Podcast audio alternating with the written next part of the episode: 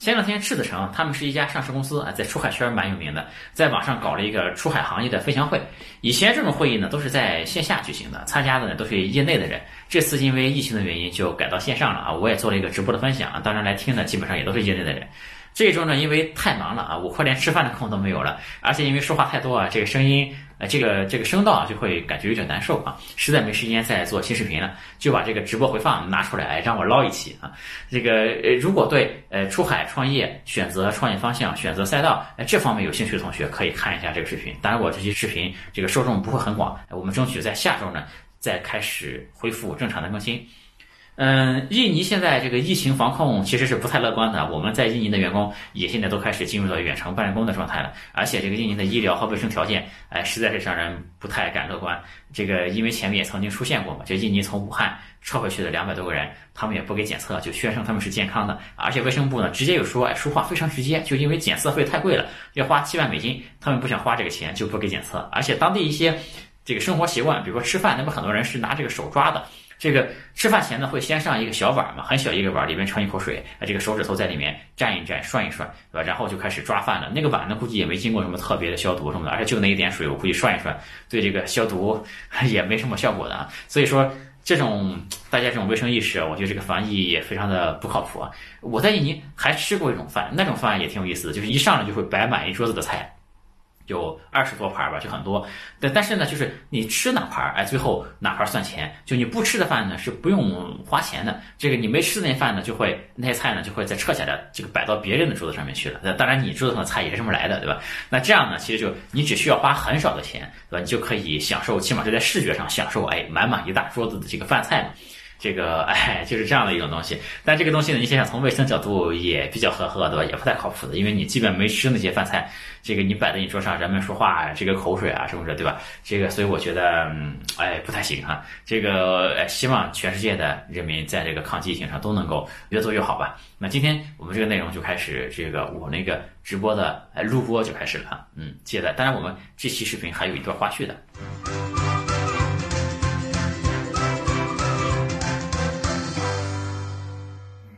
这个月咱们的融资怎么样？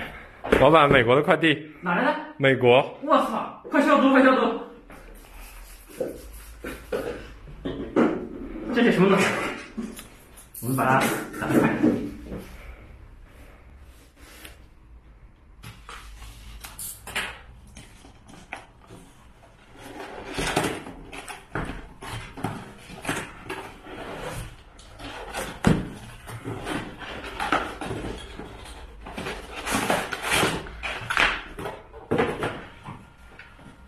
YouTube，你完成的只有少数 YouTube 创作者才能达到的成就。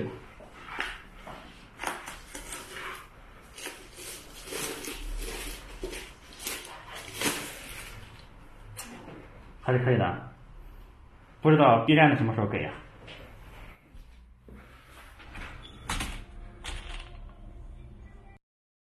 呃，刚听了那个前面赤子城 CEO 李总的演讲，其实非常有收获。这个是我人生第一次公开直播，处女播，送给大家。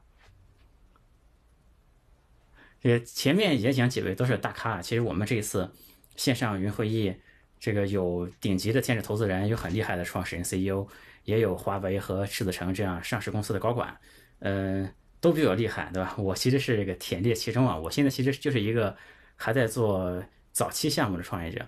我现在在印尼做一个项目呢，是一个音平台。叫做 Banyu FM 啊，可以简单理解成是东南亚的喜马拉雅。Banyu 呢是印尼语的海龟的意思啊，这个是印尼语的发音。然后我们这个项目呢，去年八月份立项啊，然后十月份产品上线。嗯，然后我们是这个团队是分国内和国外两块的。我们现在这个研发是在国内，运营是在印尼。这个项目现在上线四个月，然后有二十五万的这个月活用户，每天呢里面大概也会有六百到八百场的直播。嗯，平均用户使用时长。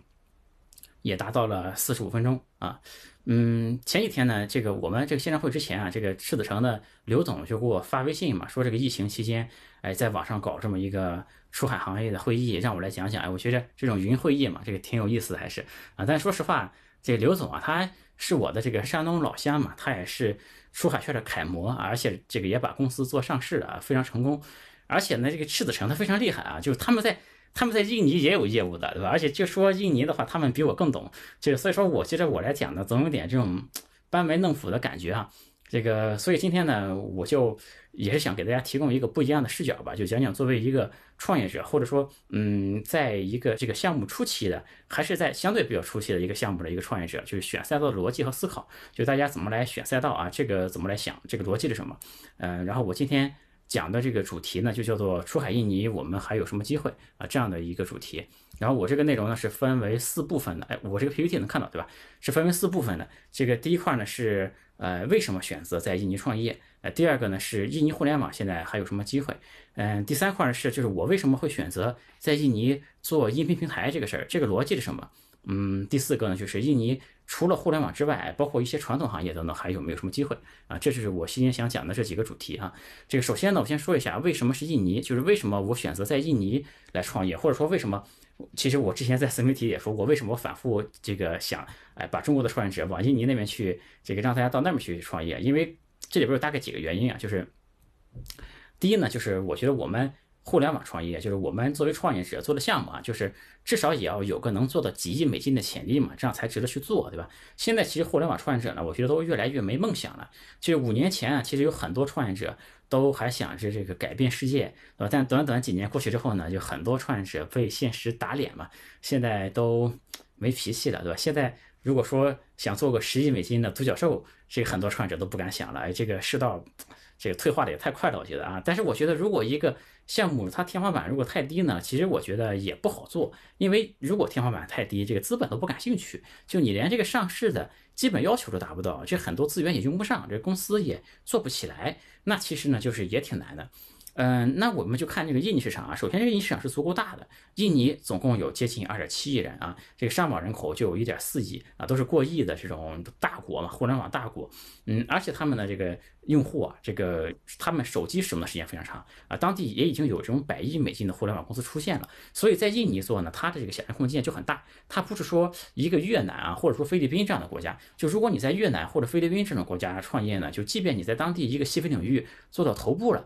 那可能就是还是上不了市，对吧？那可能连上市都有点，有可能会有点困难，对吧？那印尼呢？如果你在一个还不错的一个赛道上面，呃，就是如果能做到头部，那起码是能上市的嘛，就起码能够满足资本市场对项目方这个基本的这样的一个规模上的要求啊。那为什么是印尼而不是印度或者是别的国家呢？就我觉得。印尼比印度的这个竞争啊是更低的，因为呃，印度呢就是它本国的创业者也很强嘛，就很多是硅谷精英，大家都知道都是印度人，对吧？这这印度人本身就很强。然后呢，就是美国对印度啊也很重视，是吧？美国公司有很多也说就是 next billion users，就是下一个十亿用户，主要也就是指的在印度的用户了。所以这个美国公司对印度也很重视，中国公司也很重视，对吧？大家对它都很重视，所以就导致呢竞争其实也是相对比较强的。那印尼相对来说呢，它本国的创业者就相对来说比较弱。然后呢，美国公司对它也不是特别重视。那美国公司做东南亚的时候，那都是在新加坡开总部的，对吧？就很少有美国人跑到印尼那边去。哎，这个，但当然印度也不错啊。包括我们昨天的嘉宾也有人分享印度，印度也是不错的。但你像我作为一个创业者，你总要给自己一个合理的解释嘛，对吧？所以说，就基于上面的理由呢，我们就是选择在印尼来开展我们的业务了。那第二个呢，就是说。嗯，印尼的市场还是有红利的，对吧？这个印尼互联网经济目前在以超过百分之四十啊，每年超过百分之四十的速度在增长，而且呢，这个潜力仍然非常巨大。因为这个印尼互联网经济啊，占 GDP 的比重现在还不到百分之四啊，中国和美国互联网占 GDP 都超过百分之十了，应该啊，这个中国。现在资本市场上为什么 VC 都开始看 To B 了？对，主要还是因为 To C 没红利了，对吧？这个 To C 现在增长不动了，哎，但是在印尼呢，仍然有很大的空间。我觉得顺势而为呢，还是相对来说会容易一点。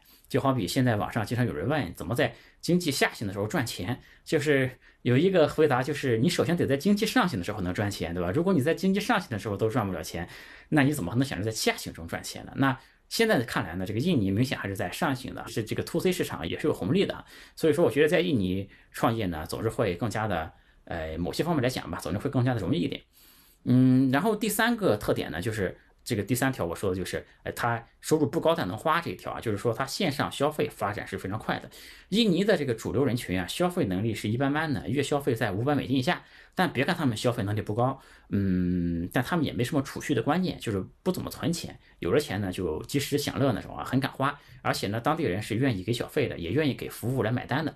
嗯，而且他们线上支付呢发展是非常快的啊。现在如果生活在雅加达的话，是完全可以不拿钱包出门的啊。那边当然也不是说每一个饭店都能支持电子支付啊，但是支持的人很多，尤其是在这个商场里面。就是你不带钱包出门，绝对不会饿肚子的。而且呢，就是在印尼，如果你打车也好，叫外卖也好，它和国内一样方便，可以说是啊，这种互联网的便捷程度，呃，其实我觉得美国也好，日本也好，欧洲也好，都达不到这种程度。其实啊，所以说其实互联网在那边发展还是非常快的。所以我们以三到五年这样的时间来看的话，就印尼。线上这个消费的发展速度和习惯的养成，我觉得是完全没问题的。也就是说，在印尼创业的话，这个未来做营收，哎，线上去收钱这个事儿呢，是相对比较好做的啊。这就是我这个第一 part 的内容啊，就是为什么在印尼做创业这个事儿啊。然后我第二 part 呢，就是讲。这个印尼互联网还有什么机会啊？我觉得就是我们出海啊，要把在中国验证的模式往国外复制。其实我非常赞同刚才李总讲的那个双向时光机那个理论嘛，就我们没必要自己再搞个新潮的玩意儿，那样的话呢不太靠谱。那我们中国经过这么多发展，中国互联网已经是高度发达了嘛。其实我们中国很多模式都比美国比别的东西还是要更先进的啊。其实我们就想把中国的模式往国外复制，这样才有我们作为一个中国创业者的优势嘛。那否则。你到了当地去，你这个对当地的理解不如当地深，对吧？如果你再没有点这种嗯方法输出上的这个方法论上的优势，哎，你这个优势在哪里呢？对吧？所以说，这个我的方法论呢就是这样的，就是呃，把中国的公司，就是找中国的公司来做对标，然后呢再和印尼情况做对比，这个把中国的模式输出到国外去啊。这首先呢，我觉得就是。最大的赛道肯定是不用看了，就比如说，哎，短视频啊、支付啊、电商啊，这里我说电商不是指那种垂类的啊，就是那种最大的那个综合性的电商，哎，这些呢就放心吧，就没有创业者什么事儿的啊。嗯，所以这个我们就从次级的这个赛道开始找，就把中国这种独角兽以上级别的公司呢，就列一个单子，就看看哪些东西啊印尼还没有。呃，为什么是独角兽以上的公司呢？就因为印尼这个互联网的体量大概是中国的这个十分之一到五分之一这样子，也就是说，中国一个十亿美金的公司，你复制过去呢，可能也就是一两亿美金这样子了。所以说，这个独角兽以上的公司呢，你复制过去之后，它还能基本的满足这个资本市场对于项目规模的这样的一个要求啊。这里呢，我们就要研究中国。嗯，能对标的公司啊，他们是什么规模，对吧？然后他们呢有没有可以复制的方法论？哎，最好是这种在中国方法论比较突出的这种公司，我们复制过去，这样的话呢就比较有优势了。哎，然后呢，我们就那个再看哈，就是。把这些业务搬到印尼去，在当地有哪些竞品？然后这些竞品的基因啊，他们是美国的这个竞品还是本土的竞品？然后呢，就是我们把中国这个生意复制到引进去，有哪些条件、客观条件、这个时空条件，对吧？它们发生了变化。比如说我们。在选项目的时候，初期我们考虑过很多方向的。这个我去年到印尼考察了一圈，其实也不是说当时就定下来做这个音频平台这个事儿。哎，我们当时过去之后考察了这个，想了很多，然后也看过很多方向，比如说像汽车之家这个方向，印尼也没有，对吧？但是我们后来也想到呢，这个印尼啊，这个流行的车型就那么几种，都是日本车，它不像中国这个有很多豪车，然后流行的车型很多，所以说。在这种情况下呢，如果想复制一个汽车之家，这个土壤是不是存在，对吧？这就是我们要考虑的问题。再比如说呢，我们也考虑过类似 BOSS 直聘啊等等这些哎方向。这个因为在中国，中国当年搞这个双创嘛，这个互联网人才可以说是供不应求。在这样的一个背景下呢，就是这个人才是典型的一个卖方市场嘛。哎，在这种情况下。这个催生了 boss 直聘，因为大家都抢人才嘛，你所以说才能找工作和老板谈，对吧？所以老板才愿意谈。哎，如果在印尼搞呢，这个卖方市场是否存在，这个是要怀疑的，对吧？所以说，我们当把一个中国的一个生意想往这个印尼也好，或者别的海外国家去复制也好，因为我刚才看到这个评论区里面大家也有问这个问题，对吧？就是把中国的生意复制过去要注意哪些问题？就我觉得最重要的就是你看这个生意搬出去，对吧？发生哪些变化？哎，这个哪些条件发生了变化？当然。我前面说的啊，也不是说刚才这个 Boss 直聘以及这个汽车之家这两个方向不行啊，因为这两个方向现在也有人在做。这个我的意思呢是说，你要想清楚啊，你要做好相应的调查，你要进行这个快速的一个验证。呃，这个怎样才能把这个产品啊，这个调到这个符合当地的一个形态去，对吧？然后我对这个印尼互联网创业的这个判断呢，大概就是这样的啊，就是呃，我还有三个意见要补充一下。第一个呢，就是大概还有两年左右的窗口期啊，这是我非常个人的一个判断啊，因为印尼互联网的发展速度是非常快的，它的这个互联网的时空是折叠起来的。嗯，很多产品呢，比如说在中国，它有一个演变的过程，但在印尼那边呢，往往不会便利整个这个演化的过程，它很快就会进化到这个最终的形态去了。哎，第二个呢，就是。这个逐渐填坑啊，现在这个创业者，这个大家关注印尼的人其实也是越来越多的。逐渐填坑以后也快填完了，因为我去年去看的时候呢，包括我前面提的我看的这几个方向，包括这个汽车之家也好，Boss 直聘也好，这个包括我当时就我们做的这个音频 FM 这个这个音频平台也好，当时其实都是没有人做的，以及我们当时看的很多方向都没人做。那现在呢，我前面提到这几个方向我们也做了，其他创业者也有人在做了，这几个坑呢就都被填上了。所以说现在一个个的创业机会啊，在迅速的。被填满，这个我的判断就是在印尼互联网创业这个黄金期啊，其实不会特别的长，哎，可能我这个我觉得也就两三年这样子过去这个窗口期呢，这个红利可能就没有了。那第三个意见呢，就是现在机会仍然在，仍然有很多坑，哎，大大小小的，当然太大的可能没有，呃，大大小小都有，这个还没被填起来。所以说呢，就是行动要快，哎，这个还是有很多空白领域的，我觉得一定要过去看看。当然。这个现在有疫情啊，就是疫情之后，哎，可以过去看看。这个不能闭门造车嘛。这个我认识一个新加坡的女生，哎，也创业过几次。她觉得这个印尼市场也很好，她就直接跑到印尼去租了个房就住下来了。哎，去为了了解当地的市场嘛，就开始找方向什么的。然后年前她又去了，然后最近呢，我和她聊天，呃，她也已经开始在做一个新项目了。我觉得这就是这个作为创业者的一种精神，对吧？嗯，我是挺这个赞赏这样的精神的。呃，我觉得大家就是如果后面想创业的，这个想去印尼创业的，可以和我联系。就我说的不是那种只有 idea 的啊，就是因为我有一个原则，就是我不太这个只聊 idea 这种东西。你起码这个项目已经开始做了，这个然后呢就可以和我联系一下啊。这个我很愿意和大家去交流，而且毕竟我早去了一点嘛，就如果能帮上忙的，这个也没什么问题，就大家一起互相抱团嘛。我觉得这个中国出海这个事儿还应该互相帮助，对吧？我们中国这个创业者还是应该帮助起来，一起把这个中国出海这个事儿。给这个中国品牌嘛，对吧？把它给越弄越好啊。然后我想讲的这个下一个事儿呢，就是这个我们为什么在这个印尼选择的是音频这个赛道？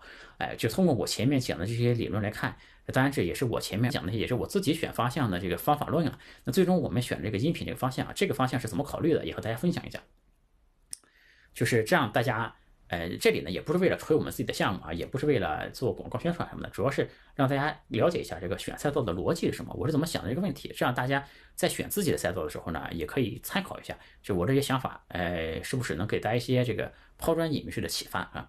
第一个呢，我觉得音频它是一个验证过的一个赛道啊，因为中国的音频企业这个估值高的，比如说像喜马拉雅这样的，已经接近五十亿美金了，荔枝呢已经 IPO 了，对吧？这头部几家。音频平台加起来已经超过五百亿人民币了，而且呢，这个赛道呢，从二零一零年开始，因为荔枝是在二零一零年快年底的时候拿到一个 A 轮，哎，然后到现在看呢，这个已经呃有十年的时间了，在这十年里面呢，它是一个经久不衰的赛道啊。这样的话，就是嗯，这个音频平台，就我的理解，它应该是互联网的一个基础设施嘛，我们就不用再担心这是一个就是。它是一个真需求还是一个伪需求，对吧？它就不需要再进行这个正真正伪的这种问题了。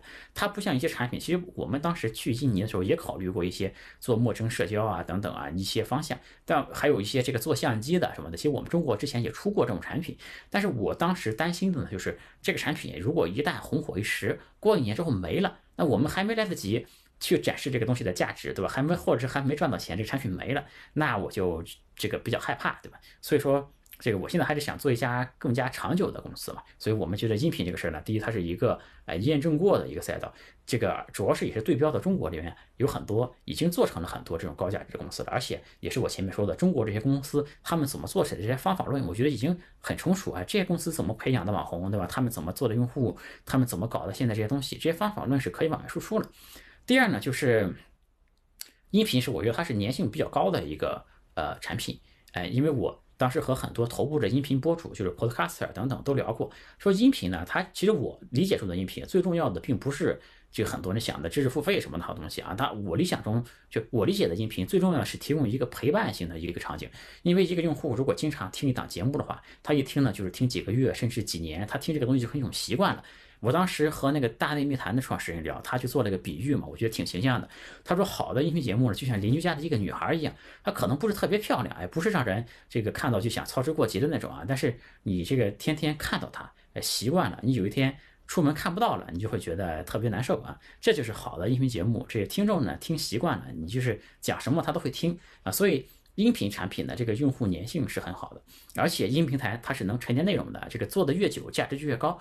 内容这个价值能沉淀、能积累啊，就我们看能沉淀价内容的这个平台，包括我们中国的知乎啊等等这样的一些公司，这个最后都不错。就随着内容越来越多、越来越优质，这家公司呢也会变得越来越有价值。这种感觉我觉得还是挺不错的。那第三个呢，我们也考虑到在当地的竞争。就我我说为什么说在印尼有红利呢？因为我们最重要的竞品其实不是从别的竞争对手那里去撬用户过来，而是说。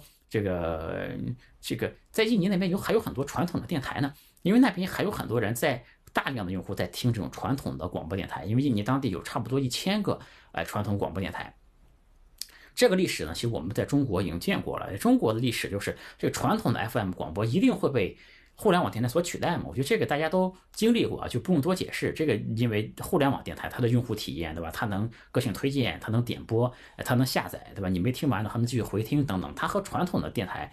不是同一个时代的东西，所以我觉得互联网音频在印尼一定是一个大的趋势啊。其实我们最重要的竞品反而是那些传统的电台，对吧？这个印尼现在互联网不是发展很快嘛，对吧？那我们其实就相当于用这种降维打击的这种方式去面对那些传统电台去了，所以我觉得会发展的很快。事实我们确实也发展挺快的，我们上线这几个月，现在用户已经三十多万了，这个月的月活是这个是这个月的月活是二十五万嘛，然后。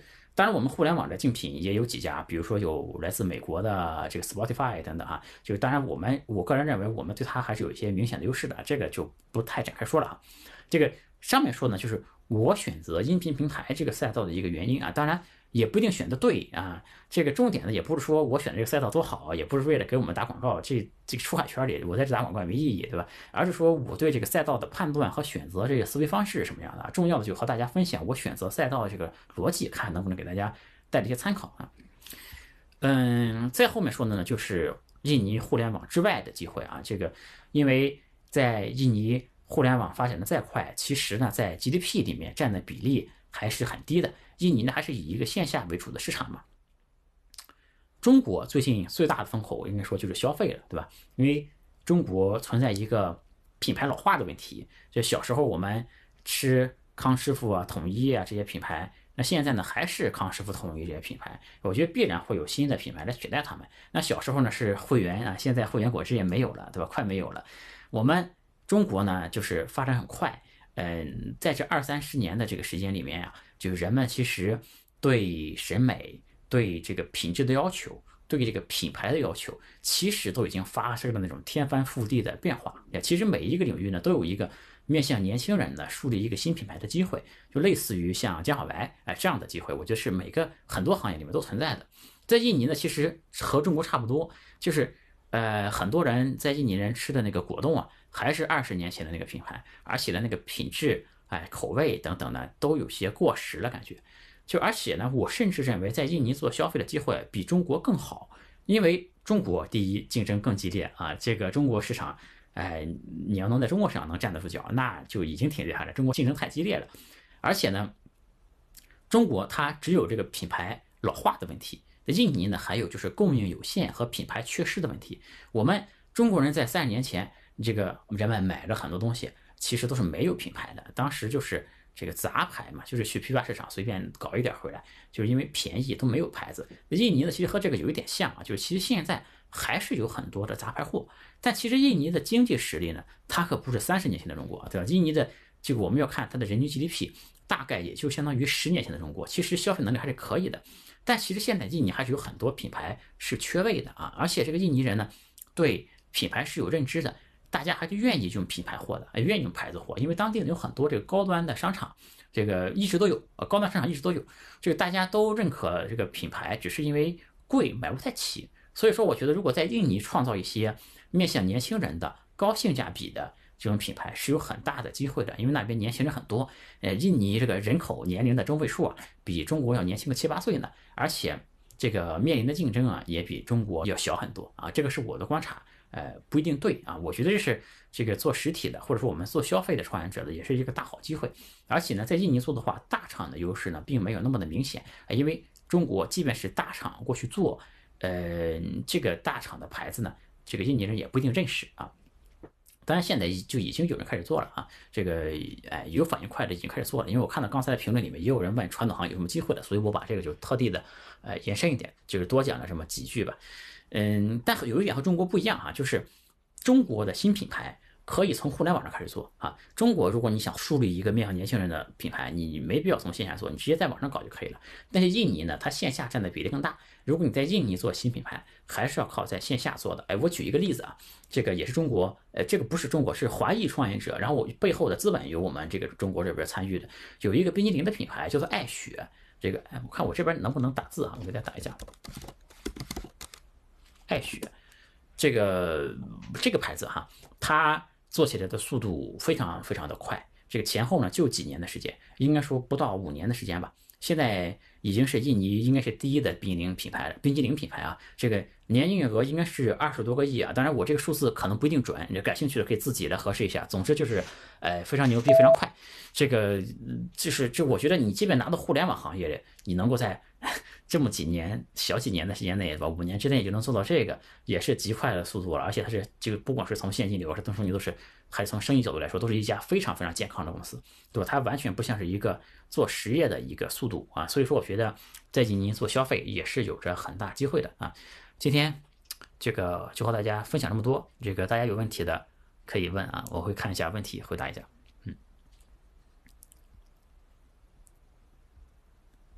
回看一下前面的问题。